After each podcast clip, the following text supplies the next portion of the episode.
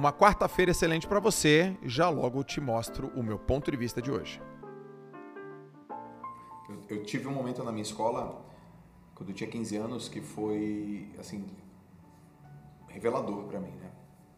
Eu sempre fui um cara muito divertido, alto astral, fazia piada. E aí eu fiz uma piada e a turma riu. E eu ouvi de algum lugar da sala de aula assim, tinha que ser preto, fedido e macaco mesmo para falar isso. E aquilo foi foi algo novo para mim, foi ruim, bem ruim, novo. E ali eu entendi o que que era alguém te ter nojo de você assim. Eu senti o desprezo, o nojo, a repúdia. Foi muito ruim. Eu tô lembrando e eu até consigo lembrar o que eu senti naquele dia. E era uma, uma colega de sala de aula, uma menina, chamava Cláudia. Nunca mais vi a Cláudia, aliás. E naquele dia eu fiquei transtornado, revoltado, mas sem saber o que fazer. Afinal de contas, eu tinha acabado de passar por uma situação de racismo. E tinha uma cadeira, assim, tinha, um, tinha umas carteiras na minha frente. Eu chutei as carteiras até meio que para pegar nelas, de tão louco que eu tava, muito triste. Eu comecei a chorar muito, muito, muito, muito, muito. Alguns amigos meus me abraçaram, pediram calma, e é aquele tipo de situação que você não consegue ter calma. Você fica muito nervoso. E aí uma das coisas que eu pensei foi, eu não posso contar isso pro meu pai de jeito nenhum, porque eu não sei como que ele vai reagir. Meu pai, ele vai brigar aqui na escola.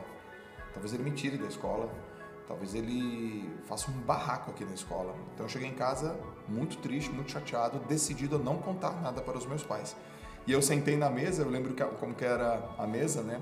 Meu pai ficava, ele não ficava na ponta da mesa, eu ficava na ponta da mesa, ele ficava desse lado aqui, minha mãe aqui e eu assim. Meu irmão não tinha chego ainda da escola e eu tava comendo porque eu tinha que ir pro treino mais cedo, tinha algum compromisso que eu tinha que comer mais cedo com meu irmão, eu não lembro exatamente que compromisso que era.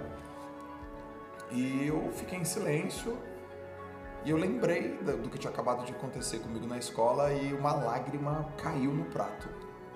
E meu pai viu, e ele estava ele tava comendo assim, ele parou, eu lembro da cena, ele parou, me olhou, o que, que aconteceu, Joel? Eu falei, nada. Ele olhou para minha mãe, Isaura, o que aconteceu na escola? Aconteceu alguma coisa na escola? Já ficou preocupada, ela, não sei, ela, Joel, às vezes me chama Joel Júnior. João Júnior, aconteceu o que na escola? Eu falei, não aconteceu nada. Ele, como que não? Por que você está chorando?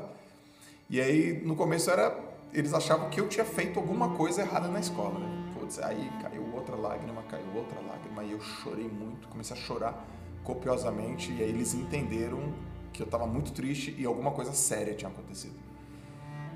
E aí eu falei, pai, eu estava lá na escola, fiz uma piada e uma menina disse para mim, tinha que ser preto, fedido e macaco mesmo.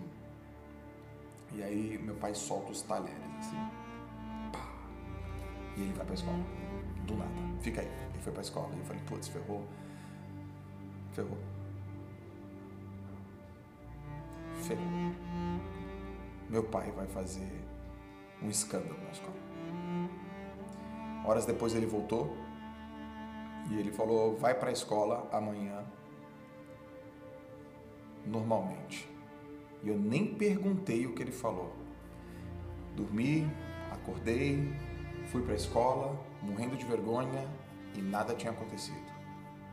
Os alunos estavam lá, a Cláudia estava lá e eu fiquei calado, com vergonha do que tinha acontecido.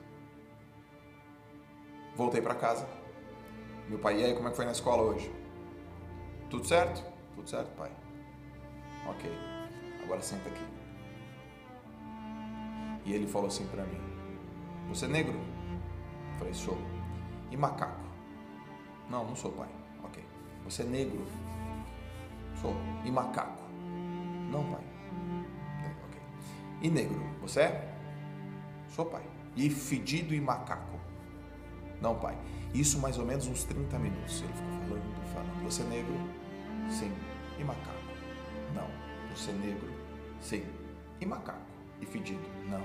Sabe a nossa origem? Sabe de onde eu e a sua mãe viemos? Sim, pai. Você é negro? Ele ficou, ficou, ficou, ficou.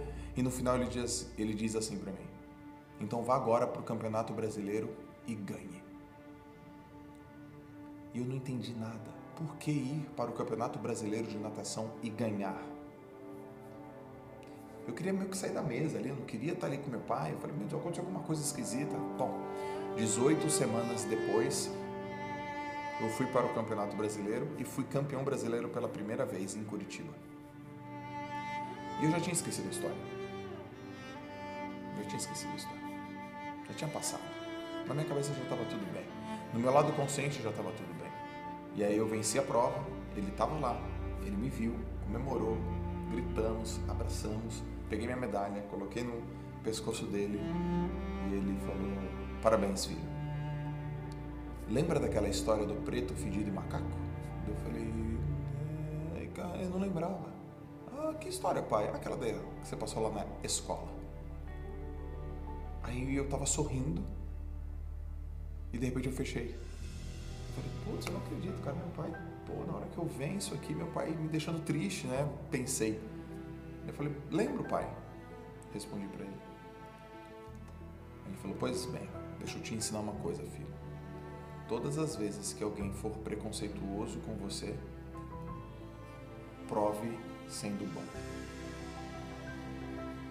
O preconceito é assim que a gente lida com ele, mostrando que a gente é bom. Depois daquele dia, eu nunca mais sofri nenhum racismo na minha vida. Porque sofrer e passar por uma situação de racismo eu considero como duas coisas diferentes. Sofrimento é opcional e passar por uma situação de racismo, isso acontece e dói. Mas o sofrimento é a gente que escolhe.